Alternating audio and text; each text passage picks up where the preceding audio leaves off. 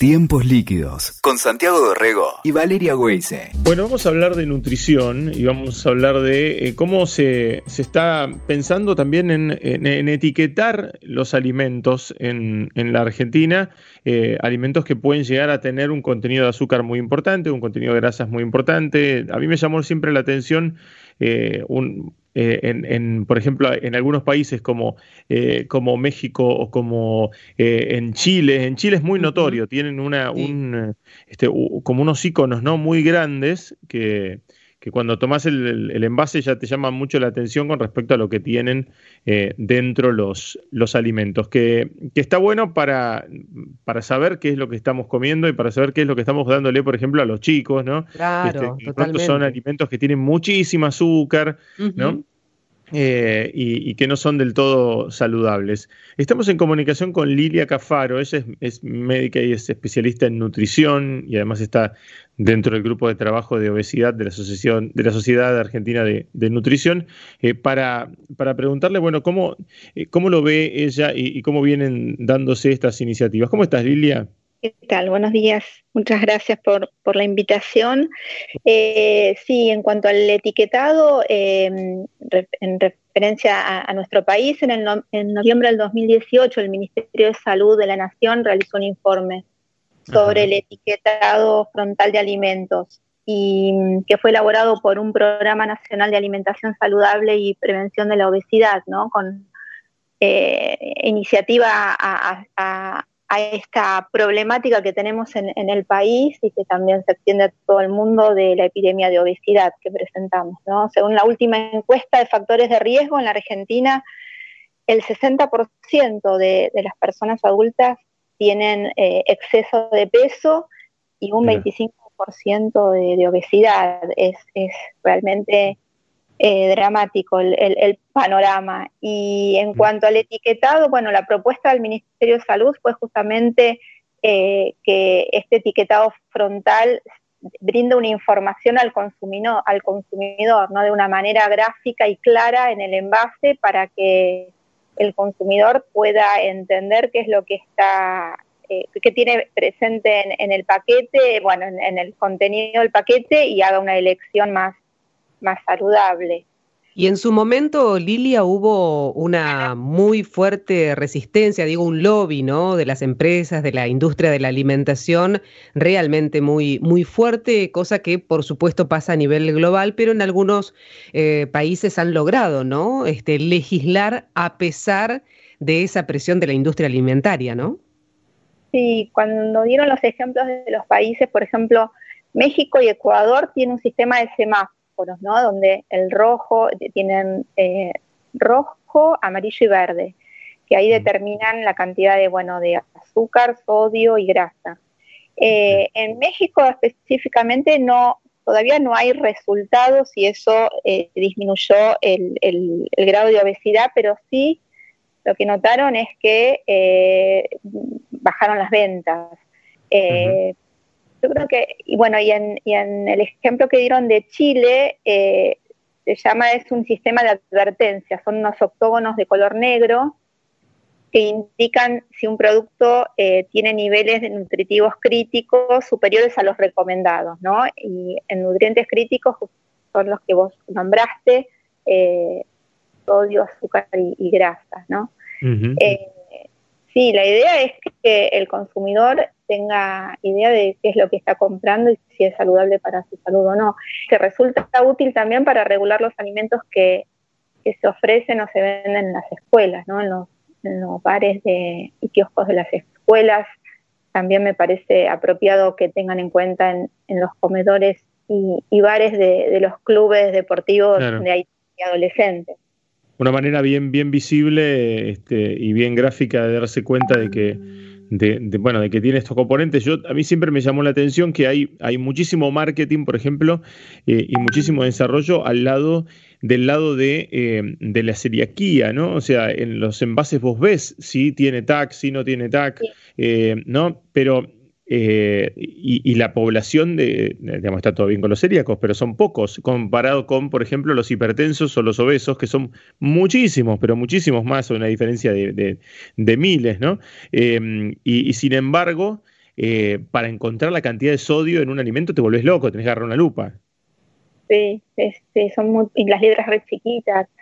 Sí, por eso es importante que sea bien gráfico, fácil de leer, letras legibles, eh, y que, y claro, ¿no? Fundamentalmente, pero esto también tiene que ser acompañado de educación alimentaria, y también creo también en el precio, ¿no? Cuando uno ve que los alimentos frescos, en especial verduras y frutas, tienen un montón de impuestos eh, arriba del precio real.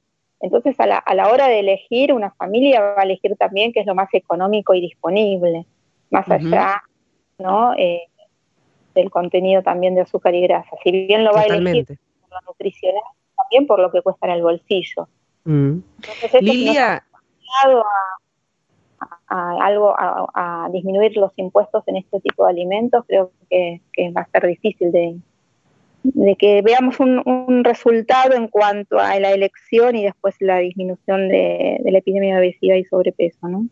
En esa epidemia que, definís, diste números muy concretos respecto de los adultos, 60% con exceso de peso, 25% directamente con obesidad.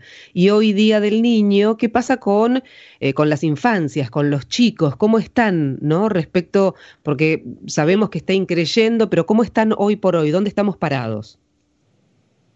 Sí, alrededor de uno, un niño cada diez tiene exceso de peso y eh, se sabe que un niño obeso o un adolescente obeso y tiene el 70% de ser también de tener también obesidad en la, adultez. Y lo más problemático es que no solo van a tener obesidad en la adultez sino que estos chiquitos estos chicos eh, eh, adolescentes cuando lleguen a la adolescencia o a la adultez van a tener más enfermedades relacionadas o causadas por la obesidad como diabetes hipertensión hígado graso dislipidemia, dislipidemia eh, triglicéridos o colesterol alto, ¿no? Eh, todas estas patologías que uno las ve o las veía en el adulto puramente, eh, las vamos a ver y las ya las estamos viendo en, adolescentes eh, con obesidad o en, niños, ¿no? Con obesidad. Y, la calidad de vida de estos chicos en adultez, por supuesto, que va a estar muy, muy deteriorada, ¿no?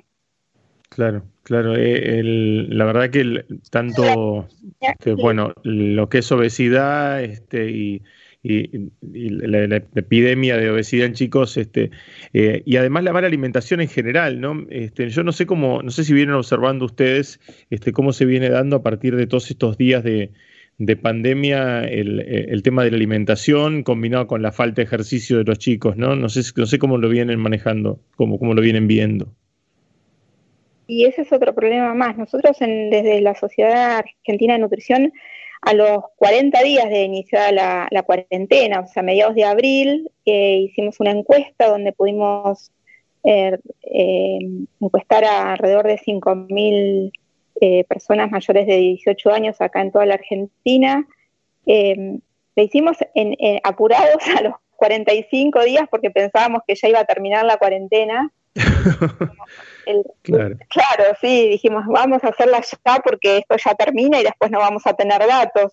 Y, la verdad que nos, nos, sorprendió enormemente que a los 45 días ya el 60% de los encuestados tenían entre 1,5 a 3 kilos eh, por arriba de cuando tenían cuando antes de la, de la cuarentena.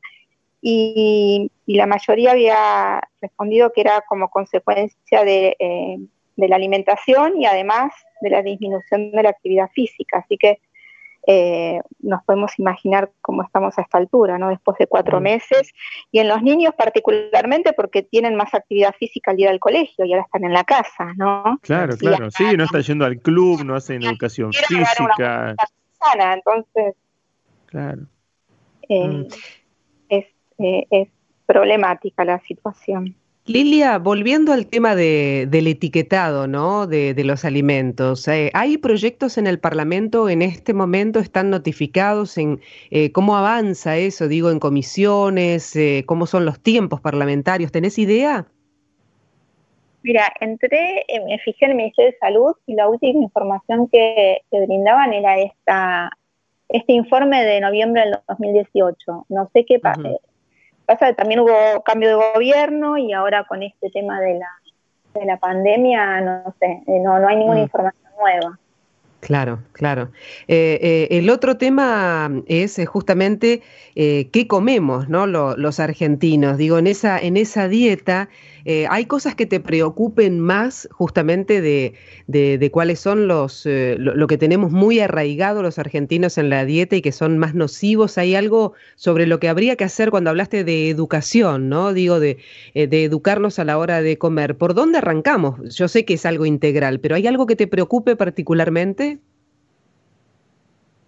Eh, la alimentación tiene que ser variada y eh, lo ideal sería que comiéramos todos los días verduras, frutas eh, y, de estación, ¿no? Aprovechando la estación y, por ejemplo, ahora en, invierno dentro de las frutas tenemos cítricos, pera, manzana, frutas, frutas vegetales de hojas verdes, incorporar carne de vaca, pollo, pescado, huevos, incorporar legumbres, que en eso el argentino es bastante reticente, ¿no? Salvo los, eh, lo, veo en los pacientes que tienen eh, familiares de origen español e italiano, eh, tienen más costumbre de, incorporar legumbres, pero si no el argentino típico no, no es muy, muy afín de, de consumir legumbres.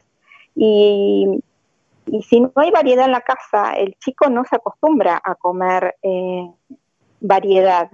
Son muy monotemáticos en cuanto a la comida. Si el chico quizás dice un día, no, esto no quiero, ya no se lo preparan más. Entonces están con la, milanesa y el puré, milanesa, tomate, eh, muy, muy monotemático. Sí, no, sí, además, además cuando está toda la familia también junta, ¿viste? Tenés que cocinar no día y noche. Una remolacha.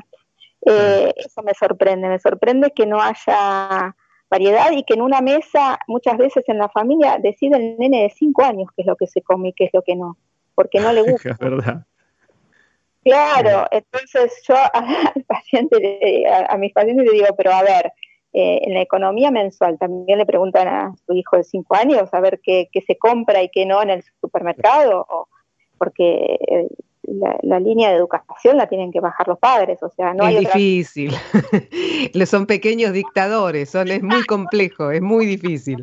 En la, alacena y en la heladera hay comida, ningún niño se muere de hambre. Es así. ¿por qué no coma ahora un plato de, de, de, ideos con brócoli, qué sé yo, eh, cualquier otro alimento que dice que no le gusta? Eh, porque no lo coma en esa en ese momento y no, no se va a morir de hambre, si en la heladera y en la alacena hay alimentos.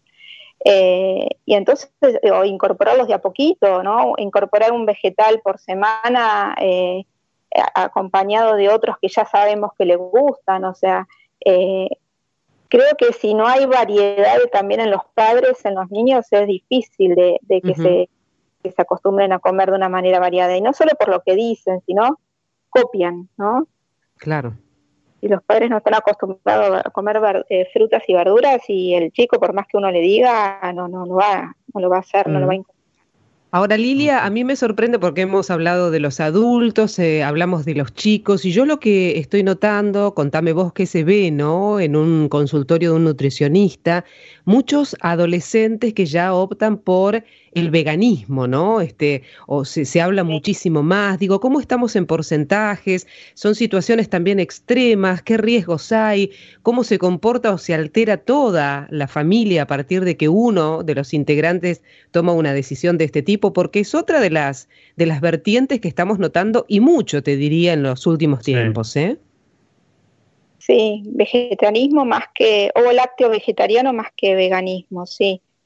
Eh, bueno, por supuesto que eh, uno tiene que, eh, no, no, o sea, no son dietas para recomendar, pero eh, uno como profesional lo que tiene que hacer es, eh, bueno, es mi, es mi, opinión, ¿no? Eh, aceptar la decisión, o, por supuesto uno le explica cuáles son las contraindicaciones, cuáles pueden ser las, los efectos adversos que puede tener por ese tipo de nutrición.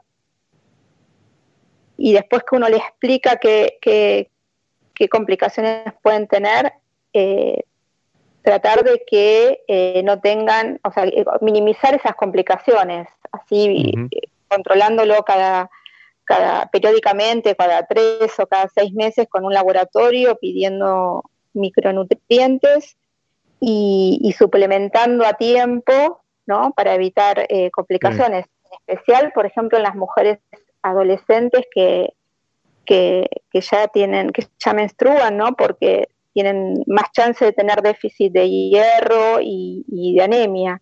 Y particularmente, más importante aún, eh, cuando están en edad fértil y quieren programar un embarazo, ¿no? Eh, que programen un embarazo nutricionalmente saludables y para eso hay que chequearlas con laboratorio y si hay algún déficit, suplementarlas antes de, concebir.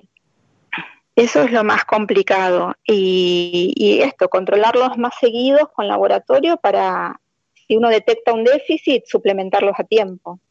Es decir, eh, vuelvo al concepto entonces de que en tu opinión no es una dieta recomendable, no son tipos de dieta recomendable por esos faltantes. Hablaste de la falta de hierro. ¿Qué otras consecuencias puede haber, sobre todo en el desarrollo de un adolescente, pienso? ¿eh? Y vitamina eh, complejo B, en especial la vitamina B12, que es muy importante para un montón de funciones celulares y particularmente también para el sistema nervioso central y periférico. Hay déficit de de atención, de memoria, cuando hay déficit de vitamina B12. Claro. Déficit también puede haber de ácido fólico. El, ácido fólico es una de las vitaminas que eh, están relacionadas con una malformación congénita que se llama espina bífida.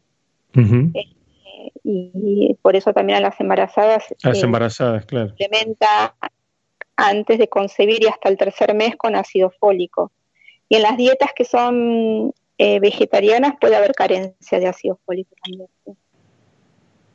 Está bueno, está bueno estar, eh, estar muy atentos a eso y bueno, como vos decías, Lilia, en esta época de, pandemia donde se, creo, yo creo que se está cocinando más en casa y, eh, y, está toda la familia ahí reunida y todo, por ahí puede ser una buena excusa para, para empezar a pensar sobre, sobre eso, ¿no? Sobre qué comemos, sobre cómo comemos, tratar de, de que sea un poco más rica la, este, la comida, el menú, ¿no? Sí, más variada. Sí, un poco más Sí, sobre todo, porque algunos, algunos indicadores no, no son los ideales en el sentido de que, bueno, eh, dentro de las cosas que más se vendieron claramente en la cuarentena, eh, Lilia, fue la harina. Y la harina es una, este, realmente un, un, gran motor trampa, ¿no? De, de esta situación, ¿no? Eh, la porción justa, creo, o sea, como dice la doctora Mónica Katz habitualmente en, eh, la harina, como todo, o sea, eh, ¿qué es comer saludable? Un poquito de todo, o sea, la harina, una rodaja de pan en el desayuno y la merienda, con queso untable, con una mermelada, en, en una porción justa y, acorde a, la actividad que hace, a la edad, eh, no, no, no incrementa tanto, no, no provoca tanto obesidad. Claro. Eh, tampoco desterrar la harina, un plato de pastas una o dos veces por semana, o sea, si no tiene ninguna contraindicación por alguna otra patología, no, no, no estaría contraindicado. Claro. O sea, eh, pero todo en su todo en su justa medida y, y, las familias que han cocinado un poco más en la en la pandemia, bueno, habrá que adecuar la cantidad. Pero si descubrieron la, la cocina y hacen el pan casero, o hacen una torta, la verdad que no no no lo veo mal. El tema es la cantidad, ¿no? Tal cual, tal cual. Saber saber lo que comemos y el tema es que no venga con hilo, Lilia, viste que te comes una galletita y te comes todas, ¿no? Viene con hilo, esa cosa. El problema es ese, que no venga con hilo. Sí, sí, sí. Sí, el paquete de galletitas tiene esto de que no da saciedad y uno no puede, no puede comer dos. Claro, ese es el problema. Ya cuando la abrís, ya cuando la abrís, viste que decís, bueno, abro uno y lo tapo y no podés porque claro. ya ahí sobresalida las las galletitas de, del envase, que no podés taparlo y decir después sigo. es verdad, es verdad. Claro, Y, volviendo. Fuera a propósito, ese hilito rojo que está alrededor, tenés que vaciarlo un poco más para, para Tal cual. taparlo.